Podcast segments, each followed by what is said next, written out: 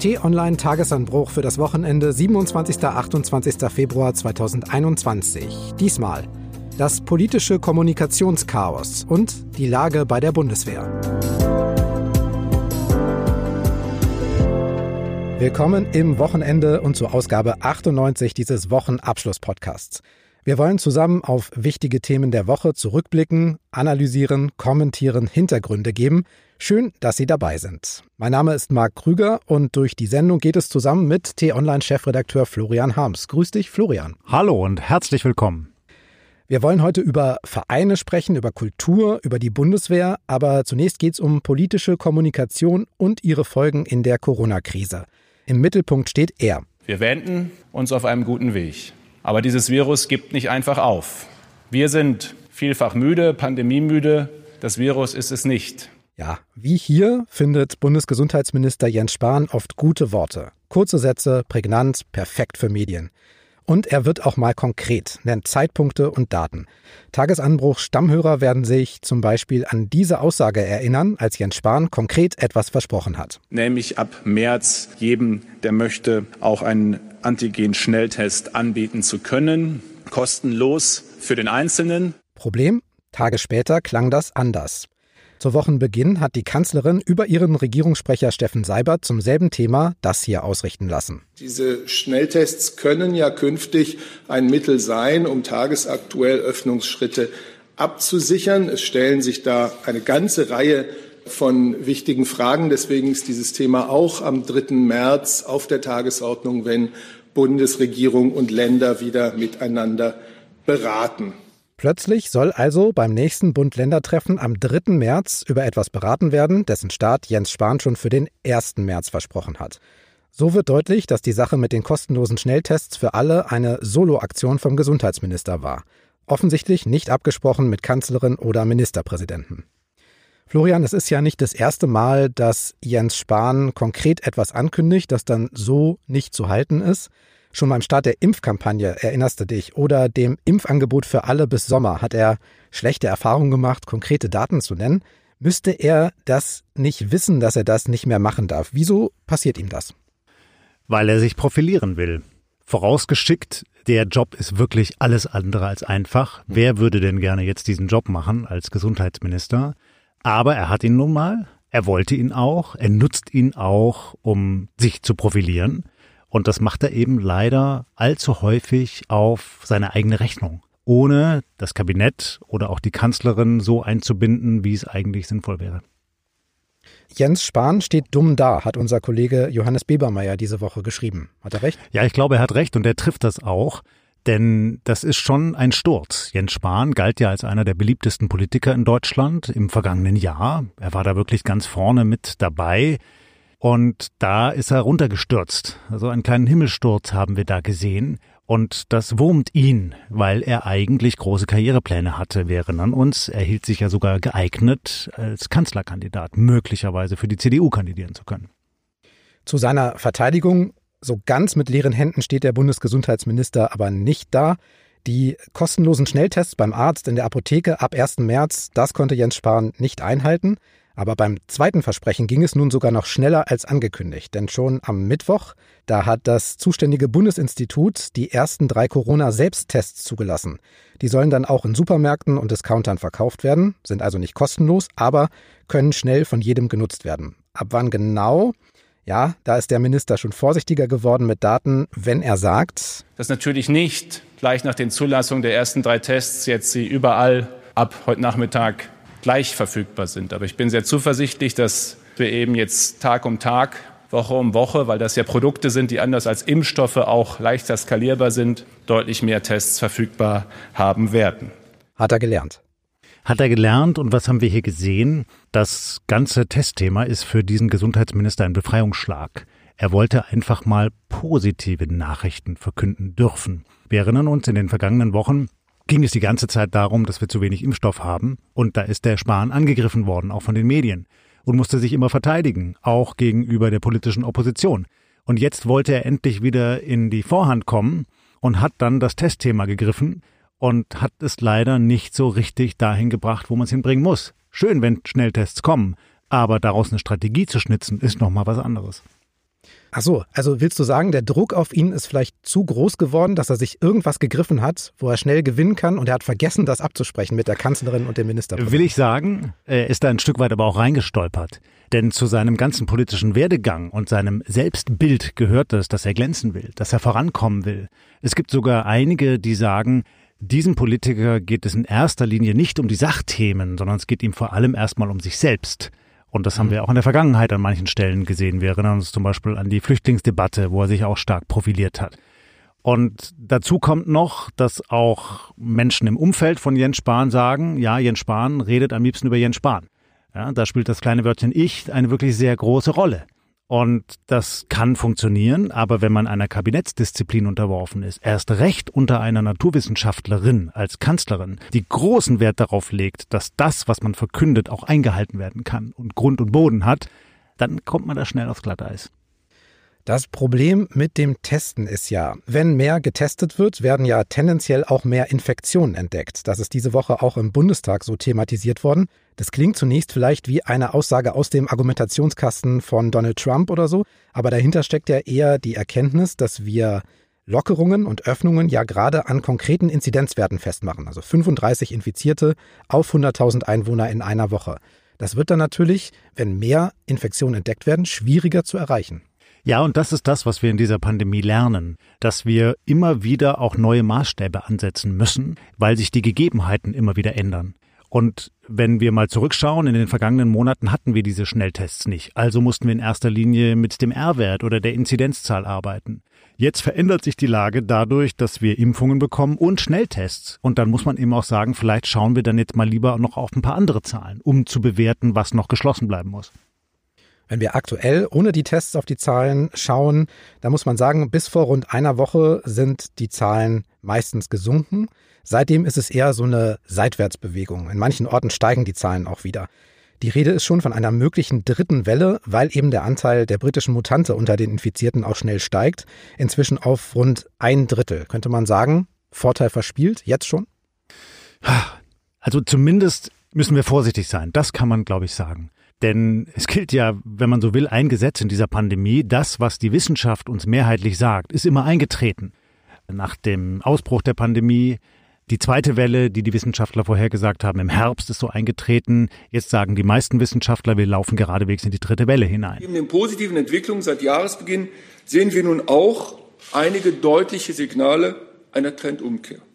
Deswegen ist es wichtiger denn je, dass wir alle die Maßnahmen weiter konsequent umsetzen, dass wir die Verbreitung äh, dieser Viren zumindest eindämmen und verlangsamen. Ansonsten steuern wir in eine weitere, in eine dritte Welle hinein. Und das wird voraussichtlich so kommen.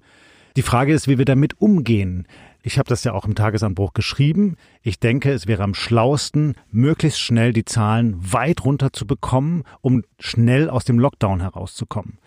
Wenn man aber argumentiert, dass man schneller etwas öffnen will, dann gibt es dafür ja auch gute Gründe.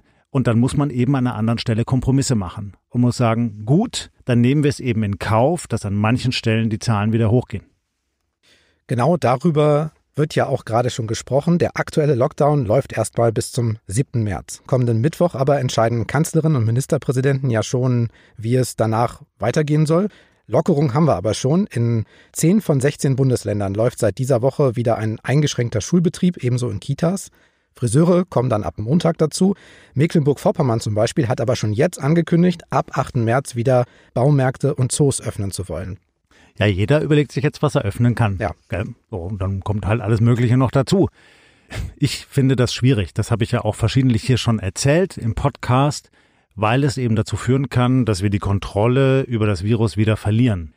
Die Bundesrepublik ist ein föderaler Staat und deshalb können die Länder selbst entscheiden. Und das ist auch per se jetzt mal nicht falsch. Aber es hakt eben immer wieder daran, dass man feststellt, es gibt kein übergreifendes Konzept. Es gibt keine transparente Lösung, die überall nachvollziehbar wäre. Und so stolpert man dann eben jetzt in die dritte Welle hinein. Und die wird dann eben auch kommen. Worüber beim Lockern und Öffnen nicht diskutiert wird, ist ja Kultur. Theater, Konzerte, aber auch Kleinkunst. Man kann ja auch Schausteller dazu rechnen. Genauso Veranstalter, Partys. Seit Monaten leben wir alle ohne diese Inspiration, ohne die Zerstreuung oder auch die Anregung. Und die gesamte Branche steht ohne Einnahmen und auch ohne Publikum da. Die Rufe nach Veränderung werden lauter. Du hast das in dieser Woche auch aufgegriffen im Newsletter. Was kamen für Reaktionen darauf? Oh, sehr positive. Viele Leserinnen und Leser haben sich darüber gefreut, dass die Kultur hier eine Stimme bekommen hat, weil das ja nicht an der Tagesordnung ist in dieser Pandemie und weil auch viele von den Künstlern keine Lobby haben. Äh, deren Schicksal, auch deren Leid ist nicht jetzt überall thematisiert worden. Und das, was ich da ja versucht habe auszudrücken, ist, dass Kultur und Kunst kein Luxus ist, den wir uns mal gönnen oder ein Freizeitvergnügen, auf das man halt auch mal ein Jahr lang verzichten kann, sondern Kunst und Kultur sind essentiell in einer Gesellschaft, die demokratisch ist, die lebendig ist, die pluralistisch ist, in der man ringt miteinander um große Ideen. Da brauchen wir neue Anregungen und Impulse und die kommen über die Kultur. Und wenn wir die nicht kriegen, dann werden wir ärmer. Ich würde sogar noch ein bisschen weiter fassen. Hinter diesem de facto Versammlungs- und Auftrittsverbot steckt ja noch mehr. Sportvereine zum Beispiel, die ja seit rund einem Jahr nicht mehr trainieren, Musikvereine, Chöre, die nicht mehr proben und auftreten und nach so langer Zeit müssen die sich im Prinzip komplett neu zusammenfinden. Vielleicht werden da auch manche sich überhaupt gar nicht mehr aufraffen, wieder alles aufzubauen. Da bricht eventuell ja auch in dem Vereinswesen viel weg in der Freizeit und dem privaten Engagement, das momentan vielleicht noch gar nicht sichtbar ist. Ja, stimmt. Wir werden sicherlich und das ist dann das Wort ärmer sein, wenn wir aus der Pandemie rauskommen, auch am Vereinsleben, im Kulturleben. Wir kommen ja aus einem Wohlstand, wenn wir uns nochmal erinnern, direkt vor der Pandemie. Deutschland ging es wirtschaftlich gut. Der Staat hat auch vieles ermöglicht durch Steuergeld. Wir haben florierende Städte. Und da war das an ganz vielen Stellen zu spüren, dieses pralle Leben, nicht nur Partys, wirklich auch Kultur, Sportleben etc. Und da müssen viele jetzt wieder bei Null anfangen. Das stimmt. Ich glaube, das wird nicht allzu lange dauern, weil die Menschen sind noch da, die Ideen sind noch da, aber es könnte ein Problem sein, dass viele Menschen sich scheuen, so nah wieder Kontakt zu anderen herzustellen. Also, Marc, du hast mir erzählt, du würdest gerne mal wieder in eine Kneipe gehen. Ja. So, ich würde das auch gerne. Aber ich könnte mir vorstellen, dass das nicht allen Leuten so geht und dass viele schon erstmal reserviert sind, weil man ja nicht nur den Respekt vor dem Coronavirus gelernt hat, sondern überhaupt vor Viren und weil es auch möglich ist, dass irgendwann mal eine andere Pandemie kommt. Und das stellt eine Distanz zu unseren Mitmenschen her. Das ist ein interessanter Punkt. Ich höre nämlich immer öfter auch Sätze wie, sobald das wieder geht, werde ich. Ne? Unser Kollege Peter Schink zum Beispiel hat neulich gesagt, er will zuerst wieder ins Kino. Das fehlt ihm. Lust auf ein Konzert hätte ich zum Beispiel. Kneipe, hast du auch schon gesagt, da freue ich mich drauf. Was ist denn dein, sobald das wieder geht, werde ich Satz? Ich will sofort wieder in ein Live-Konzert von einem Rockmusiker. Ich hatte schon die Ticket für Guns N' Roses, das ist eine Hardrock-Band aus Amerika, die in meiner Jugend sehr populär war. Und die haben dann eine Zeit lang das Spielen verlernt. Es klang ziemlich schrill, äh, wie so ein Katzenorchester. Und dann haben sie nochmal ordentlich geübt und wollten jetzt wiederkommen und zeigen, dass sie es noch können. Und dann kam Corona und das ging nicht. Ich hoffe, dass sie kommen. Du hast, glaube ich, geschrieben, wie war deine Formulierung? Kultur ist Brot fürs Gehirn? Kultur ist Brot fürs Gehirn. Wir brauchen das. Es macht uns lebendig. Es gibt uns Anregungen und Impulse. Ja, sonst verkümmern wir. Zum Schluss, Florian, wir haben schon oft festgestellt, dass klare Ansagen und merkbare Regeln aus der Politik in der Krise helfen. Versprechen, die dann nicht gehalten werden, schaffen eher Frust. Das haben wir am Beispiel von Jens Spahn jetzt diskutiert. Das wollen wir aber auch nicht überhöhen. Denn insgesamt, darauf weißt du ja auch immer hin, muss auch die Politik einen schwierigen Spagat hinlegen. Lassen wir es deshalb mal Jens Spahn selbst beschreiben. Wir sind ein Land, das am Ende die Balance sucht zwischen bestmöglichem Infektionsschutz, aber eben auch Leben und Freiheit und Normalität, soweit es geht. Wenn wir uns alle zu Hause einschließen, dann sind wir vielleicht irgendwann bei Inzidenz Null, dann passiert gar nichts mehr. Das stimmt. Ist aber auch kein Leben. Und wenn das die politische Mission ist, wie kommuniziert man das dann besser? Indem man möglichst ehrlich ist, indem man eingesteht, was man tun kann, aber auch was man nicht kann. Das stellt Autorität her. Ich glaube, dass die Bundeskanzlerin Merkel das in großen Teilen der Pandemie geschafft hat. Deshalb hat sie auch die Rückendeckung von großen Teilen der Bevölkerung bekommen. Der Gesundheitsminister Spahn hat jetzt eben an einigen Stellen dazu geneigt, den Mund zu voll zu nehmen und vorzugaukeln, dass er eine Lösung habe, die er dann aber gar nicht hatte. Er konnte das nicht erfüllen. Und das macht Menschen sofort unglaubwürdig. Deshalb ein Plädoyer für Ehrlichkeit. Für Ehrlichkeit in der Politik. Das wirkt immer, das macht sympathisch. Damit kommt man voran.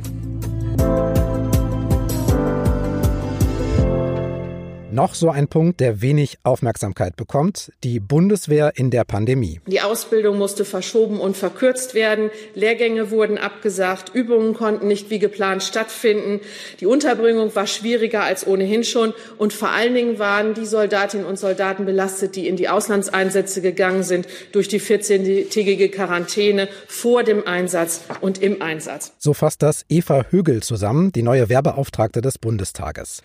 Ihr war es aber auch wichtig, in ihrem Wehrbericht diese Woche die positiven Dinge hervorzuheben. Zum Beispiel, dass Ende vergangenen Jahres 11.400 Soldatinnen und Soldaten sogenannte Amtshilfe in Sachen Corona geleistet haben. Es gab die Lufttransporte, bei der Logistik wurde unterstützt, beim Testen, bei der Kontaktnachverfolgung, beim Impfen, jetzt beim Aufbau von Impfzentren und sogar die Militärmusik war am Start und hat Musik gegen Einsamkeit in Altenheimen und Seniorenheimen gespielt. Auch das eine sehr schöne Sache.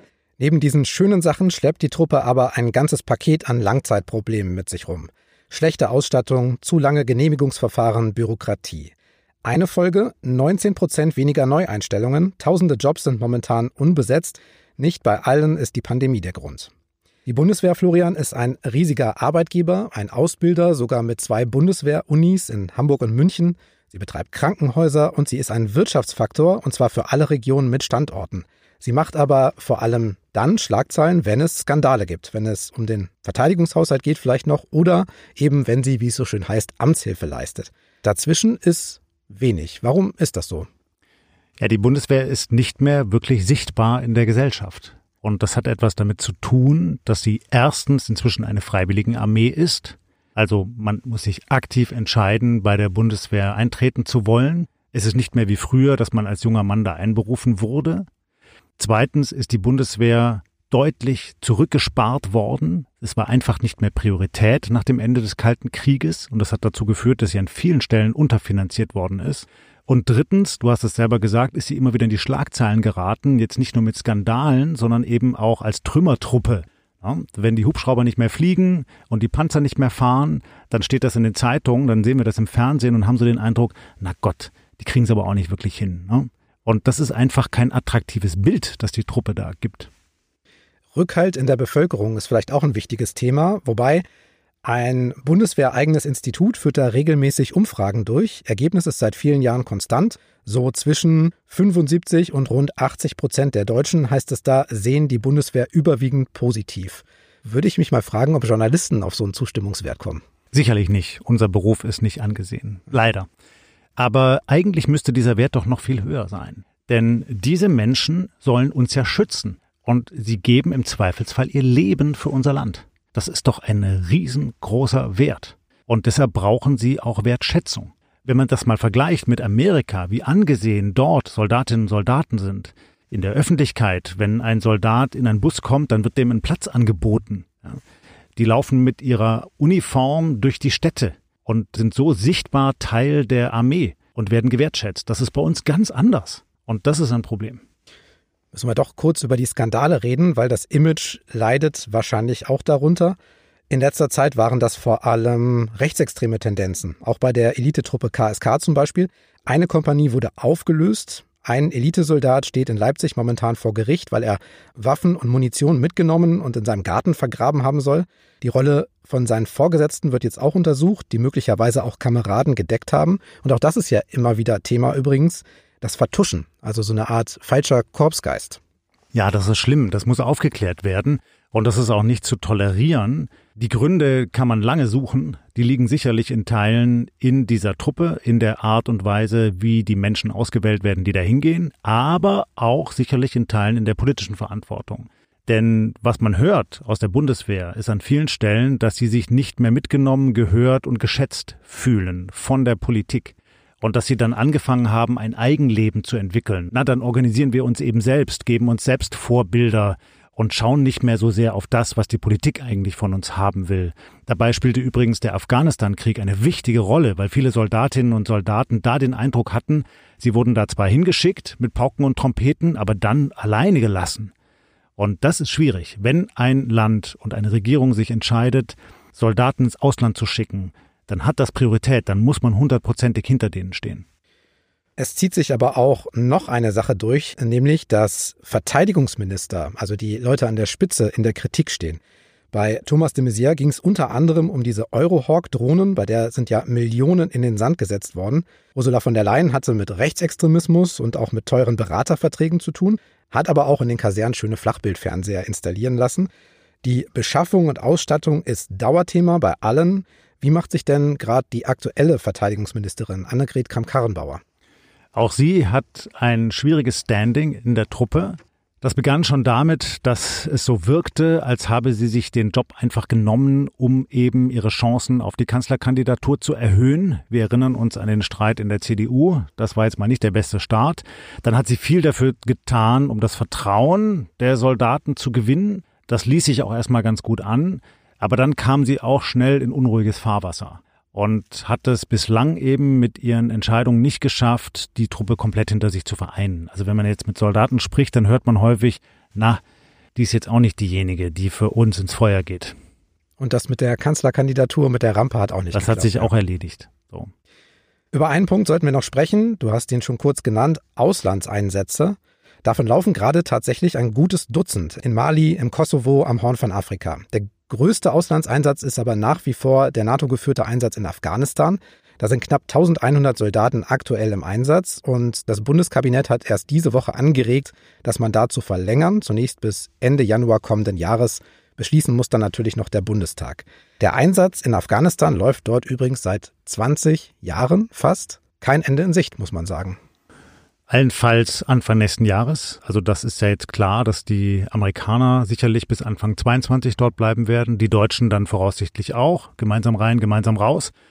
Und in dieser Zeit werden dann deutlich über 160.000 deutsche Soldaten in Afghanistan gewesen sein. Und viele von denen fragen sich, warum eigentlich? Was hat denn der Einsatz eigentlich gebracht? Ursprünglich war es ja die Idee, nicht nur Al-Qaida zu besiegen und die Taliban zu besiegen, sondern das Land auch wieder aufzubauen, zu zivilisieren. Und davon ist nicht viel übrig geblieben. Und insofern ist das schon ein ganz schwieriges Erbe auch der Regierung Merkel. Ja, tatsächlich lange Zeit durfte der Einsatz in Afghanistan ja auch gar nicht Krieg heißen. Das Bild sollte anfangs sein, dass Bundeswehrsoldaten dort Brunnen bauen und Schulen bauen, ausbilden, der Bevölkerung helfen. Trotzdem, knapp 60 Bundeswehrangehörige sind seit 2001 ums Leben gekommen. Es gab auch einen verheerenden Luftangriff. Du erinnerst dich 2009 auf Zivilisten bei Kundus unter dem Kommando eines deutschen Obersts. Da sind rund 100 Menschen ums Leben gekommen. Das ist sehr schwer, das alles in eine Bilanz zu ziehen. Aber du hast gesagt, was sollten die Soldaten da? Gibt es eine Antwort darauf, jetzt nach fast 20 Jahren im Einsatz? Was haben sie geschafft? Na, sie haben es schon geschafft, dass Deutschland gegenwärtig aus Afghanistan keine Terrorgefahr mehr fürchten muss. Wir erinnern uns, die Terroristen des 11. September 2001 hatten ihren Plan in Hamburg ausgeheckt. Sie hatten eine wichtige Basis in Hamburg. Und das gibt es in der Form eben gegenwärtig nicht. Und da hat die Bundeswehr geholfen, dieses Terrornetzwerk in Afghanistan zu zerschlagen. Aber eigentlich war der Plan ja viel größer. Man wollte das Land wieder aufbauen, man wollte es demokratisieren. Und da muss man ganz klar sagen, das ist schiefgegangen. Und da waren die politischen Ziele viel zu groß. Und das ist auch etwas, was die Politik gelernt hat, auch im Hinblick auf andere Einsätze, jetzt beispielsweise in Mali, wo die Ansprüche sehr viel geringer sind. An dieser Stelle geht es um eine besondere Sache aus der Woche. Und diesmal ist es etwas, das zwar vertraut klingt, das wir alle aber so noch nicht gehört haben. Ist etwas leise, deshalb bitte mal genau hinhören.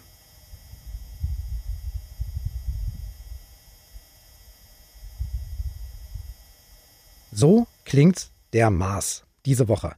Das Fiepen, was man hört, ist der Mars Rover der NASA, der dort gelandet ist. Wenn man das rausfiltert, bleibt Wind. An der Ostsee, Florian, wäre das unspektakulär, aber wenn man sich den Mars als Umgebung denkt, Wahnsinn. Totaler Wahnsinn. Und das zum ersten Mal. Ne? Das konnten ja die früheren Mars Rover nicht faszinierend. Also ich weiß nicht, wie es dir geht, aber ich stünde schon gerne mal da oben auf dem roten Planeten, würde mir das anhören. Ich würde aber gerne auch wieder zurückkommen. Ja, das kann ich unterschreiben. Das Besondere ist doch so ein Moment. Mir ging es so, als ich da abends saß und den Livestream verfolgt habe von dieser Landung, da habe ich mindestens mal genauso mitgebibbert wie die Wissenschaftler im Kontrollzentrum. Und ich glaube, vielen anderen Menschen ging es auch so. Touchdown confirmed. Perseverance safely on the surface of Mars, Denn das ist doch eine großartige Leistung, dass wir Zweibeiner auf unserem Planeten es schaffen, hoch auf einen anderen Planeten ein kleines technisches Vehikel zu schicken. Ja, und dann geht von diesem Vehikel nochmal ein Hubschrauber in die Luft und macht von oben Fotos und so. Das ist eine grandiose wissenschaftliche Leistung. Und bei allem, worüber man sich beklagen kann, was wir so anrichten auf unserem Planeten, muss man auch einfach mal sagen, wir sind ja fähig, durch Technologie neue Welten zu erobern und Gutes zu tun. Das ist doch toll. Lob, Kritik, Anmerkungen zu diesem Podcast gern an podcasts.tonline.de. Wenn Sie uns bei Apple Podcasts hören, freuen wir uns auch über Lob in Form von bis zu fünf Sternen, die man dort vergeben kann. Das wäre nett. Ansonsten hilft es auch, wenn Sie weiter sagen, dass es diesen Podcast gibt, überall kostenlos zum Abonnieren. Einfach in der Lieblings-Podcast-App nach Tagesanbruch suchen, funktioniert auch auf Sprachassistenten von Amazon und Google. Alle Infos, Abo-Links und mehr Podcasts zum Hören gibt's auf t-online.de-podcasts. Der nächste Tagesanbruch zum Lesen und Hören kommt am Montag um 6. Für heute war's das. Ich sage danke fürs Hören, tschüss und bis zum nächsten Mal. Tschüss und bleiben Sie uns gewogen.